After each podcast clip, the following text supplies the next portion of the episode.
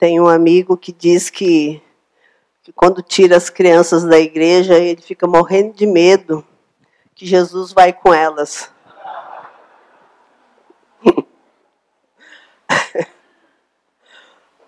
Acho que hoje eu fiquei um pouquinho com esse medo. Antes de começar, uma pessoa pediu para mim falar um pouquinho sobre o meu último livro, então eu vou gastar um minuto aqui.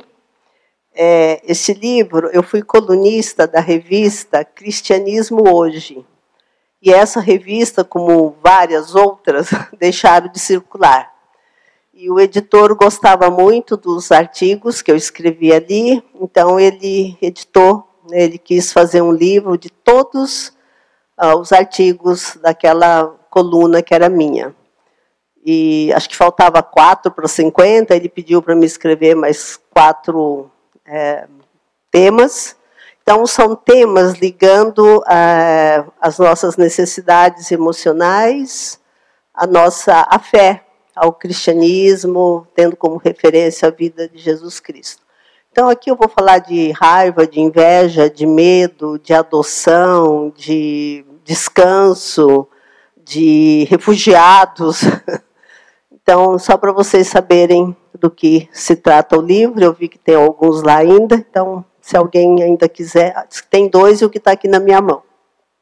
Outro que eu vi que está lá é o Raiva, que o Raiva, quem quiser ampliar mais o estudo que eu falei, não estou falando sobre Moisés no livro, mas é um livro que destrincha um pouquinho melhor a raiva. Eu aumentei a letra aqui, então não vou precisar de óculos agora. Bom, eu vou, eu vou dar continuidade ao assunto que foi tratado aqui durante o mês inteiro.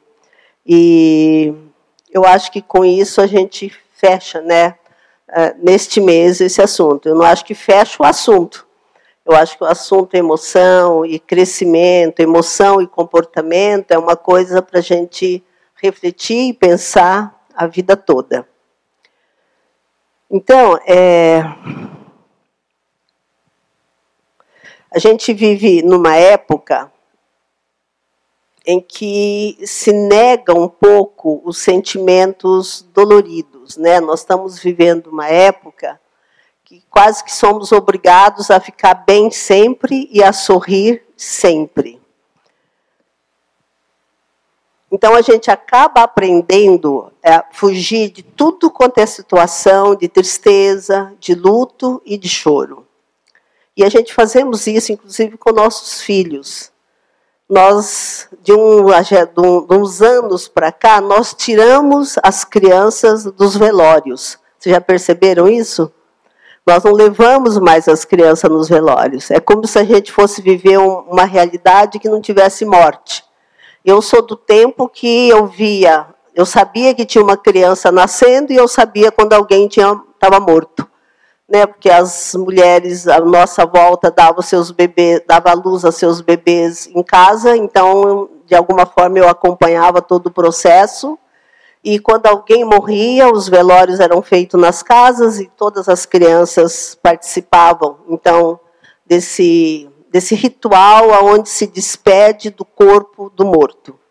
Talvez seja por isso que eu não tenho tanta dificuldade de lidar com a morte ou com alguém que enfrenta a morte. Nós, além de tirarmos as nossas crianças do velório, privando as crianças de participar dos rituais onde a gente se despede de um corpo, porque um dia ela vai ter que se despedir de pessoas que vão morrer, pessoas do seu seus relacionamento afetivo. Muitos de nós também mandamos os nossos filhos engolirem o choro. Eles não podem chorar. Eles não podem ficar tristes também. Sempre que uma criança está triste, a gente dá um jeitinho de dar um docinho para ela, um brinquedinho para ela, ao invés de acolhermos essa tristeza e ficarmos junto com a tristeza da criança. E pregamos também a alegria constante nos nossos cânticos. Né, tem cântico até que diz que se você está triste, tropeça aqui, cai acolá, mas de novo levanta e começa a cantar. E às vezes a gente não levanta de novo e começa a cantar. Às vezes a gente levanta de novo e começa a chorar. Demora um pouquinho, às vezes, para cantar. E pode ser que tenha algumas tristezas que a gente vai ter até que lidar com elas toda a vida. Eu não combinei nada com o Pedro, que veio aqui na frente e falou sobre o medo dele, mas uma das coisas que eu vou abordar agora, nesse para encerrar de vez. Já encerramos na escola dominical, né? Então, aqui, é fechando no culto, o assunto do mês é, é sobre o medo. E talvez por causa dessa pregação da alegria constante, talvez por causa dessa dificuldade que foi tá, tem sido passado de geração em geração para a gente não lidar com a tristeza, porque quando a gente olha o Velho Testamento, por exemplo, era permitido uma pessoa triste se vestir de saco. Ela podia se vestir de saco e de cinzas, e todo mundo respeitava o momento de tristeza daquela pessoa. Eu sou do tempo que quando alguém perdia alguém da família, ou vestia preto ou punha uma roupa, um, um sinal preto na roupa. E todo mundo respeitava isso. Mas a gente vai passando, eu acho que a indústria farmacêutica também teve um pouco de culpa nisso, porque eles estão interessados em vender remédios que sempre dá um up para a gente, é sempre para cima em vender remédios que traz uma alegria, mesmo que fake, e talvez por isso é que a gente foi deixando cada vez mais o olhar para o sentimento que é dolorido. E eu acho que é por essa razão que muitos de nós não sabemos identificar os nossos sentimentos. Alexitimia é o termo que se usa para uma pessoa que não sabe identificar o que ela está sentindo.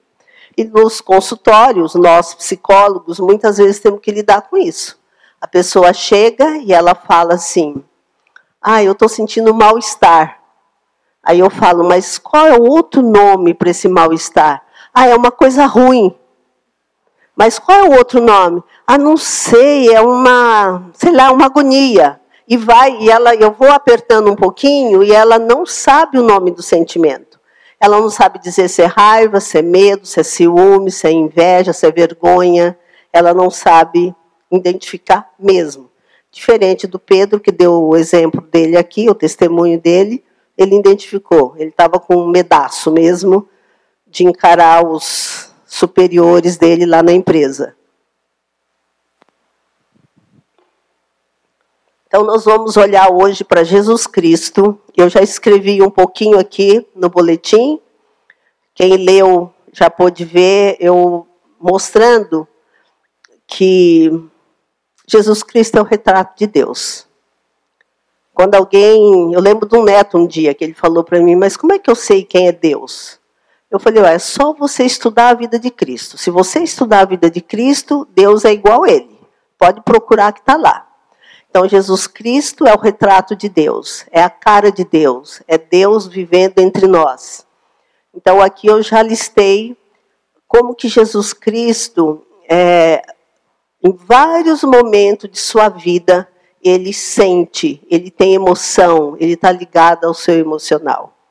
E agora nós vamos olhar um texto onde vamos aprender com Jesus Cristo como lidar com, seus, com o sentimento. O texto é Marcos 14, de 32 a 36. Eu vou ler aqui na minha. Deixa eu ver que tradução que eu peguei aqui. Eu peguei a tradução da ARA, que é a Almeida, acho que revisada e atualizada. E diz o seguinte: Então foram a um lugar chamado Getsemane Ali chegados, disse Jesus a seus discípulos: Assentai-vos aqui enquanto eu vou orar. E levando consigo a Pedro, Tiago e João, começou a sentir-se tomado de pavor e de angústia. E lhes disse: A minha alma está profundamente triste até a morte. Ficai aqui e vigiai. E adiantando-se um pouco, prostrou-se em terra e orava para Deus, para que, se possível, lhe fosse poupada aquela hora. Ele dizia: Aba, Pai, tudo te é possível, passa de mim esse cálice. Em outras palavras, tira de mim a cruz, tira de mim a crucificação. Contudo, Pai, não seja o que eu quero, e sim o que o Senhor quer. Que Deus nos abençoe e nos revele o que Ele quer fazer visível aos nossos olhos e aos nossos corações e à nossa mente as lições desse texto. Então, aqui é o Getsemane. Eu já fui nesse lugar duas vezes na minha vida. Aliás, eu acabei de chegar de uma viagem por Jordânia e Israel, onde eu fui convidada a estar trabalhando com um grupo de mulheres e fazendo os links sobre os fatos históricos e as lições que nós podemos aprender da nossa fé. E esse é um dos lugares que mais me toca, o lugar que é reconhecido hoje, ou é chamado hoje, ah, onde Jesus teve todo esse sofrimento. Pode até ser que não seja exatamente esse lugar, porque Israel passou por terremotos, por guerras, mas nós sabemos que é no Monte das Oliveiras. Então, é em algum lugar do Monte das Oliveiras. Mas o lugar indicado hoje é onde Jesus passou essa agonia nesse lugar que tem lá em Israel, tem um, é um, tem um jardim cheio de oliveiras, algumas oliveiras muito antigas, mas muito antigas mesmo. E tem uma que alguns até acham que pode ser ainda do tempo de Cristo. Como a, a oliveira, ela, ela não morre, ela vai nascendo no próprio tronco, então é possível que seja. Mas também, se não for, não faz diferença nenhuma. Mas estar nesse lugar, tem uma igreja católica ali, muito bonita. Estar nesse lugar, para mim, é muito significativo, como acho que é para alguns cristãos que passam por ali. Quando que aconteceu isso, né? Qual é o contexto dessa história de Jesus? O contexto é a última semana da, antes da crucificação dele. Então, esse ocorrido aqui é de quinta para sexta, quinta noite para sexta-feira. Então, vamos lembrar um pouquinho como que foi a semana de Jesus emocionalmente falando. A primeira coisa que nós percebemos nessa semana é quando Jesus vem caminhando, montado no jumentinho, e ele, de um dos montes lá de Jerusalém, Israel inteiro é cheio de montanhas. E Jerusalém, ou você está subindo ou você está descendo, não tem jeito. E Jesus, então, está num desses montes e ele olha, ele vê toda a cidade. Pode ser até que seja um dos montes que eu estive e tirei fotos de toda a cidade. Quando Jesus olha a cidade, o sentimento dele foi de choro, tristeza e lamento. Isso está em Lucas 19, 41. Se você olhar lá, você vai encontrar Jesus chorando e profundamente triste e lamentando. Sabe o que, que ele estava lamentando? Jerusalém. Que não, não é isso que ele fala, mas a frase dá essa indicação. Que não reconheceu que o Messias passou por você.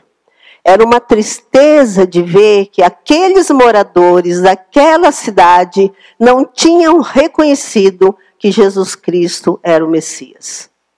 Esse é um medo que eu tenho, sabia? De Jesus passar por nós também e a gente não perceber que é Ele que está passando e não reconhecermos aquilo que precisaríamos saber a respeito de Deus. Então, isso é no domingo. Então, olha a emoção dele nesse domingo: choro, tristeza e lamento. No dia seguinte, na segunda-feira, ele volta ao templo. Aí vocês sabem o que foi que Jesus sentiu nesse dia que ele chega e Mateus retrata que aquela situação da expulsão dos vendedores no templo acontece nessa situação, na segunda-feira antes da morte de Cristo.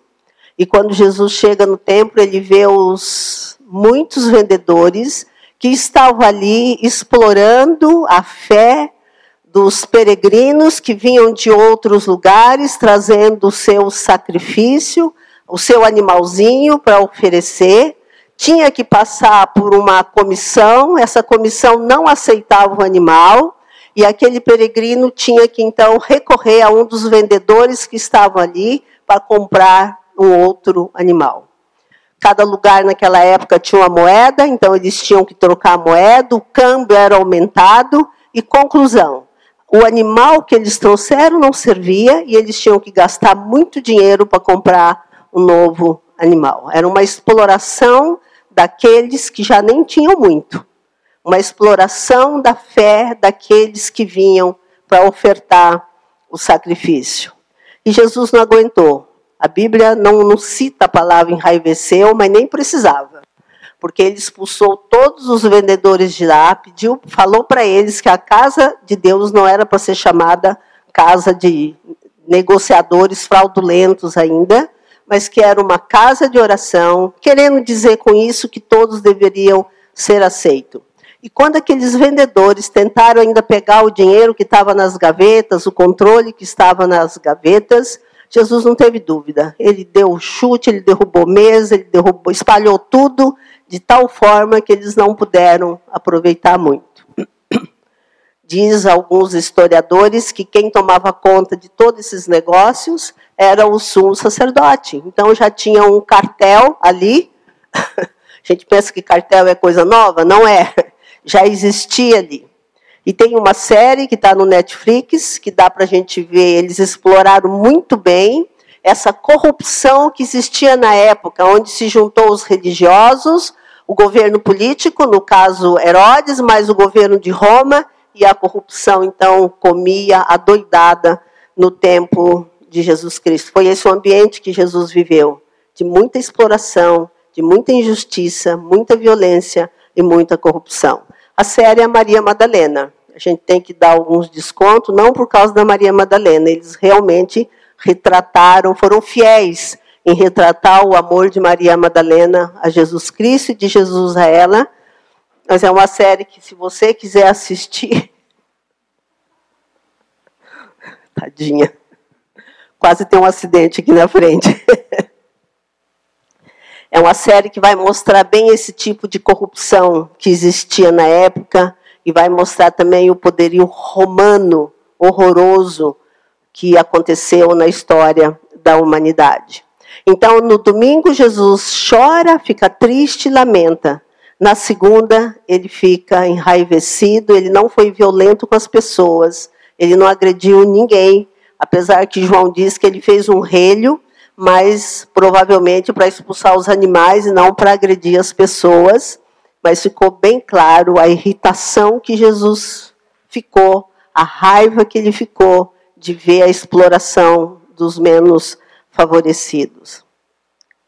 E nessa semana, muito ou pouco, não sabemos, ele também teve que lidar com a traição de um companheiro. Nós estamos agora na quinta-feira, e nessa quinta-feira, Jesus faz a, o lava-pés, serve a ceia e Judas está presente. E ele lava os pés do Judas, ele serve a ceia para Judas, sabendo que daí a pouco Judas o trairia. Eu imagino que ele também sentiu solidão e cansaço. Nós vamos perceber na fala dele, ali no Getsemane, que talvez tenha acontecido isso.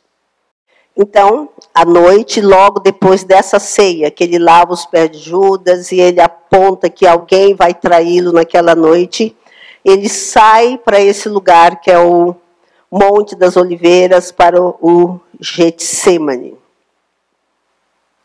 E é aqui que ele vai, então, sentir tudo que nós vimos no texto que nós lemos. O que, que ele faz? Ele chama alguns discípulos mais pertinho dele, que é Pedro, Tiago e João. Deixa os discípulos sentados no lugar, leva Pedro, Tiago e João, e ele então conta para esses discípulos o que está acontecendo para ele. Ele diz assim: ele se sente assim, cheio de pavor e de angústia. E ele fala para os discípulos: A minha alma está profundamente triste triste até a morte. Fiquem aqui que eu vou orar. Eu conheço um, um homem, um, ele já faleceu, mas ele, quando o Evangelho diz, aí em Marcos, que ele teve uma tristeza de morte ou uma tristeza mortal. Esse psiquiatra, ele entendia que essa tristeza que Jesus sentiu é a mesma tristeza que o suicida sente antes de praticar o suicídio. Com isso, ele estava querendo dizer o tamanho da dor que Jesus Cristo estava sentindo. E ele conta então isso aos discípulos, né? Está aflito, angustiado, apavorado, profundamente triste e tristeza de morte. Então, esses são os sentimentos que Jesus tem que lidar aqui. Às vezes a gente acha que Jesus nunca sentiu coisas que a gente sente. Quando o Pedro estava falando aqui do medo, eu me lembrei que alguém já contou na Bíblia e diz que na Bíblia tem 366 vezes a palavra não temas. Eu nem sei se é verdade, mas deve ter mesmo. Então, Jesus também sente esse medo que parece que é tão inerente ao ser humano. Tanto que Deus está falando para cada dia que nós levantamos, não temas. Até no ano bissexto, segundo quem contou lá, né? Então, eu listei aqui os sentimentos: pavor, angústia, medo e aflição, que ele mesmo disse que sentiu. O que, que nós podemos aprender aqui? A primeira coisa é que Cristo soube identificar os seus sentimentos. Enquanto ser humano, ele não negou, ao mesmo que é uma coisa difícil para a gente entender, ao mesmo tempo que ele era o Deus humanizado, ele também era o ser humano inteiro, total. E ele soube identificar cada um dos seus sentimentos. O que, que nós fazemos? Né? Nós temos duas tendências. Ou nós fazemos, ou nós obedecemos os sentimentos que nós identificamos, ou então nós nos desconectamos do sentimento e fingimos não sentir nada. Além da gente já ter dificuldade de identificar que Cristo não teve. Aí, uma vez identificado, ou se eu estou com medo, eu fujo, não vou mais fazer aquilo que era para fazer. Se eu estou apavorado, eu vou procurar um outro caminho. Ou então eu faço exatamente o contrário, eu me desconecto totalmente daquilo que eu sinto. E se eu faço se eu faço tudo o que eu sinto sem respeitar os meus próprios valores e as minhas obrigações, eu vou ter consequências danosas. Então, nem toda manhã, quando eu levanto, eu estou com toda a disposição para ir trabalhar. Mas se eu não for trabalhar, eu vou ter como consequências ah, o afastamento das pessoas com as quais eu trabalho. Então, se eu simplesmente sinto e vou na direção do que o meu sentimento está dizendo, sem avaliar a minha responsabilidade, o meu valor e a minha crença, aquilo que eu acredito, eu vou sofrer consequências que vão me ferir e vão ferir provavelmente aqueles que estão por perto. Se eu me desconecto totalmente dos meus sentimentos, eu corro o risco de me tornar legalista, fria e sem coração. Eu não consigo mais me identificar também com o outro, porque na desconexão do meu sentimento eu fico só uma metade, eu estou cortado aqui, eu sou só uma cabeça, eu não tenho coração. Talvez é por isso que Jesus tenha dito que se a gente soubesse o que era misericórdia, a gente não teria condenado a inocentes. Quando a gente condena inocentes, é que provavelmente eu fiquei só aqui e me desconectei do meu coração. E é preciso, então, ter esse movimento, coração, cabeça. Então, a primeira coisa é isso: Jesus soube identificar o seu sentimento. A segunda coisa é que ele expressou para os discípulos o seu sentimento, ele contou para eles. Ele disse para eles: Eu estou com medo, eu estou apavorado, eu estou com uma tristeza de morte. Ele disse isso claramente. Os três, pelo menos dos quatro, três evangelistas relatam o sofrimento de Jesus Cristo no Getsemane. Ele conta para alguém. Esse contar para alguém não significa contar para qualquer um. Ele contou para os discípulos que eram mais próximos dele. Por que, que a gente não pode estar abrindo a vida da gente para qualquer um? Porque a vida da gente é muito preciosa. A história é preciosa. Eu preciso olhar para a minha vida como uma pérola, como uma joia. Eu não dou uma joia preciosa para qualquer pessoa. Eu não deixo qualquer pessoa tomar conta dessa joia. Então eu preciso escolher bem qual é a pessoa que eu vou contar sobre o meu sentimento, sobre a minha dor, sobre o meu medo. Eu não sei nem se o Pedro fez isso. Ele disse que ele contou para Deus. Não sei se ele contou para alguém, mas aqui ele está contando para todo mundo que volta e meia o medo pega o medo pega de cheio. E Jesus então conta para os seus amigos mais próximos, mais íntimos, tudo aquilo que ele está sentindo. Então você e nem precisa ser é, psicólogo não. Eu acho que a psicoterapia, as curas existiram antes da psicologia e a psicologia existe há menos de 200 anos. O que, que as pessoas faziam antes da psicologia? Acho que eu já falei aqui, eu até acho que a psicologia é um negócio que Deus criou porque a igreja falhou. Se a igreja não tivesse falhado, os psicólogos acho que iam morrer tudo de fome. então não precisa ser um psicólogo, mas precisa ser alguém que você confia, alguém que você pode abrir o seu coração. A gente corre o risco de contar a nossa, quando a gente abre o coração para alguém? Sim, corremos risco, sim. Às vezes nós vamos contar para alguém que não sabe nos entender, que não tem um pingo de empatia para conosco.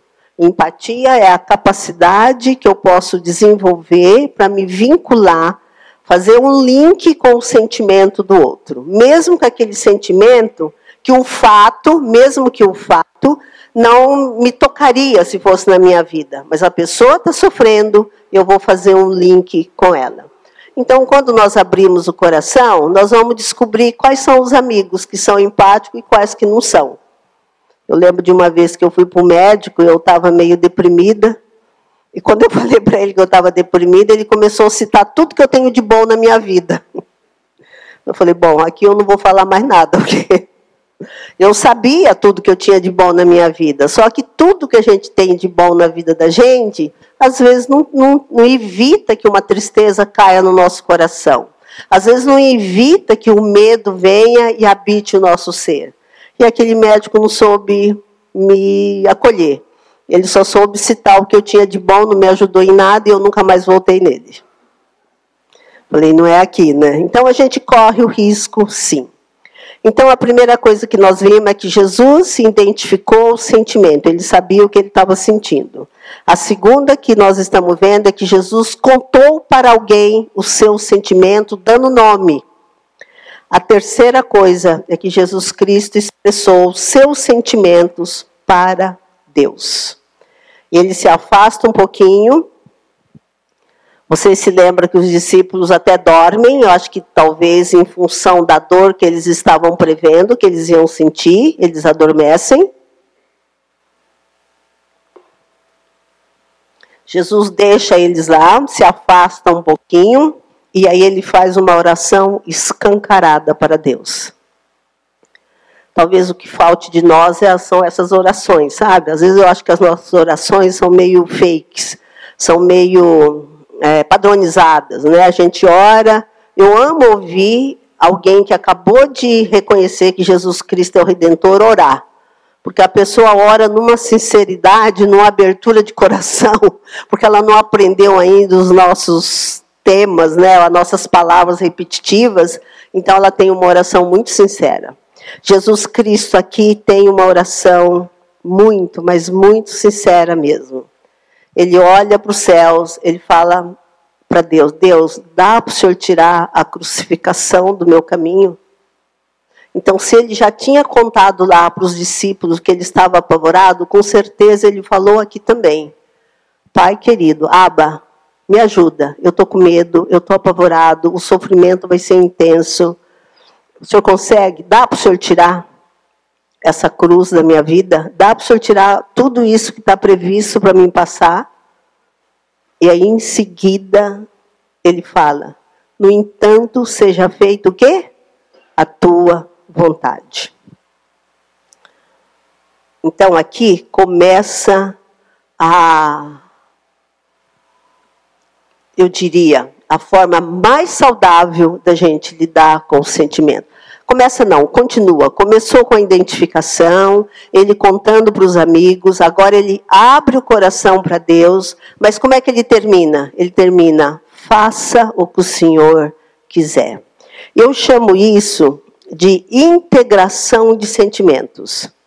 Quando eu não, eu identifico o sentimento, eu não nego, eu vejo o que está acontecendo comigo, mas eu não estou cortada aqui, eu trago esse sentimento para a razão, e aí eu tomo uma decisão, que é o que Jesus fez. Ele sente, ele percebe o seu sentimento, ele traz o sentimento para a razão, apresenta para Deus, e aí ele fala: Eu não quero, e se puder, tira, mas eu vou fazer aquilo que o Senhor quer. Ele se dispôs então a cumprir literalmente aquilo que o Pai queria. E eu penso que é isso que falta para nós seres humanos. Ou nós estamos mesmo só aqui na razão, ou nós estamos mesmo só na emoção. E muitos de nós não temos a capacidade de não negar o sentimento, mas de tomar a decisão aqui na cabeça. Eu preciso fazer esse movimento. O sentimento vem daqui, passa por aqui, e aí eu vou tomar a decisão. Qual é o correto fazer agora? O que é que se espera que eu faça agora? Qual é o melhor para mim fazer agora? Eu estou citando bastante o Pedro, porque a gente nem combinou, né? Eu gostei muito que ele falou aqui. O Pedro poderia ter dito: quer saber? Eu vou inventar uma dor de cabeça e não vou para essa reunião, é coisa nenhuma. Mas não foi isso que ele fez. Ele. Olha, ó, ouvir, ele pensou nisso. Que é o que Jesus pensou também. Jesus falou: tira, pai. Então, quando eu fico doente, eu decido arrumar uma doencinha, eu também estou fugindo. Mas aí, segundo eu entendi aqui no relatório, no depoimento dele, ele foi. Eu acho que é a mesma coisa para conosco. Nós vamos elaborar, vamos pensar e vamos avaliar a nossa vida. É, é importante que eu vá mesmo com medo? Não é todo medo que é mal. Alguns medos nos preserva e nos protege, e nós precisamos deles. Tem medo que é um sinal para que a gente não faça, mas existem medos que devem nos levar a concluir que, mesmo com medo, eu vou. Aliás, corajoso não é quem nunca sentiu medo, porque Jesus foi corajoso. Corajoso é aquele que, mesmo com medo, faz. E eu acho que uma das razões que Jesus teve de ir em frente e cumprir a vontade do Pai é que ele viu a mim e viu a você. E ele sabia que você precisava do sangue dele derramado na cruz. Ele sabia que você precisava da redenção, eu também precisava da redenção. Ele sabia que nenhum de nós dá conta de cumprir a exigência que o Pai tem se não for através do Calvário. E por causa disso, por amor a você e por amor a mim, ele decidiu então fazer o que o pai queria. E mal ele acabou de orar, Judas chega, o beija e ele é preso. Foi isso que aconteceu aqui nessa quinta-feira. E Deus tem duas formas de responder. Cristo teve que cumprir o caminho da cruz, não teve outra alternativa. Quando ele trouxe para Deus os sentimentos dele e o que ele não gostaria de fazer, a resposta de Deus, a Bíblia não fala que Deus respondeu, mas é óbvio que pela atitude de Jesus nós podemos concluir: sinto muito, meu filho, você vai para a cruz sim. Então Deus não respondeu de um jeito a aliviá-lo daquele sofrimento. Mas nós vamos encontrar Ezequias, que é um rei, no livro de 2 Reis 20, de 1 a 5. Ezequias está doente e a Bíblia diz que ele chora. Né? Ele fica muito triste, muito triste mesmo. E ele derrama lágrimas chorando e pedindo para Deus. E Deus responde positivamente para ele, porque ele ia morrer. E aí Deus diz: Olha, eu ouvi a tua oração, eu vi as tuas lágrimas, eu vou curá-lo. Então, quando nós contamos para um amigo, há um alívio na, nossa dor. Uma tristeza compartilhada é tristeza dividida. O contrário da alegria, né? A alegria compartilhada é alegria dobrada. A matemática no emocional é diferente. Tristeza, medo compartilhado, ele fica dividido. Quando eu conto para Deus, pode ser que Deus me alivie e até me tire aquele caminho. De repente eu vou ver que não é bem por ali. E Deus vai mostrar para mim um novo caminho. No caso de Jesus, Jesus teve que cumprir. Deus não respondeu positivamente ao pedido dele. Mas no caso de Ezequias, Deus respondeu positivamente e, de, e curou Ezequias e, e ele pôde viver bem mais. Bom, eu não sei que tipo de dor você está vivendo. Eu não sei se você está passando por algum momento que é de vergonha. Eu não sei se você está passando por algum momento de frustração. Eu já experimentei tudo isso. E às vezes na nossa própria família nós vamos experimentar tudo isso, que a família é o lugar do inusitado, né? A família é o lugar onde vai acontecer de tudo e aquilo que você menos espera acontece, ou com filho, ou com genro, ou com neto, ou com cônjuge. Então, não sei o que, que você está lidando hoje. Se é com cansaço, se é com a frustração, se é com uma decepção, se é tristeza, se é desânimo, ou se é medo mesmo. Medo do câncer, medo da aposentadoria, medo de depender de alguém, e se você não morrer antes, você vai depender mesmo. Pode escrever que é assim mesmo.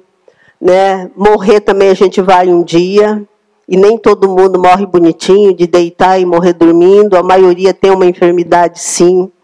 Eu não sei que medo pode estar aí batendo no seu coração e na sua vida. Mas eu sei que você pode fazer como Jesus. Você pode identificar o que você está sentindo. Você pode escolher alguém e abrir o seu coração e você pode ir para um lugar onde só Deus possa lhe ouvir e falar até em voz alta. Que eu fico aqui me perguntando como é que Marcos e os discípulos souberam que Jesus falou isso. Eles não tiveram mais tempo para conversar com Jesus. Então eu, eu fico aqui imaginando que eles estavam a uma distância, pelo menos um deles, eu não sei qual deles, que ouviu a oração de Jesus. Eu acho muito importante que nesse lugar, sozinho com Deus, você também fale em voz alta com Deus. Porque quando a gente fala em voz alta, Deus ouve a oração até do pensamento, não precisa ser em voz alta. Mas o mais importante não é que Deus vai ouvir, porque Ele ouve de qualquer jeito. É que você se ouve pedindo para Deus. E quem sabe, nesse lugar do Santo dos Santos, que está aberto, porque Jesus morreu e a cortina lá que separava o santo do santo do santo foi rasgada. E Hebreus diz que nós podemos chegar até o trono da graça e pedir ajuda em ocasião oportuna. Então você pode fazer isso, não importa qual o momento que você está vivendo. E Deus pode, quem sabe, mudar o seu caminho, ou quem sabe, descer e passar com você porque esse momento de vergonha, de humilhação, de dor, de dor horrorosa, ele conhece, ele passou por isso na pessoa de Jesus Cristo. E se ele passou e a resposta para você foi filho ou minha filha, continua, o teu caminho é esse mesmo, ele vem passar com você. E o final será bom. Que Deus nos abençoe.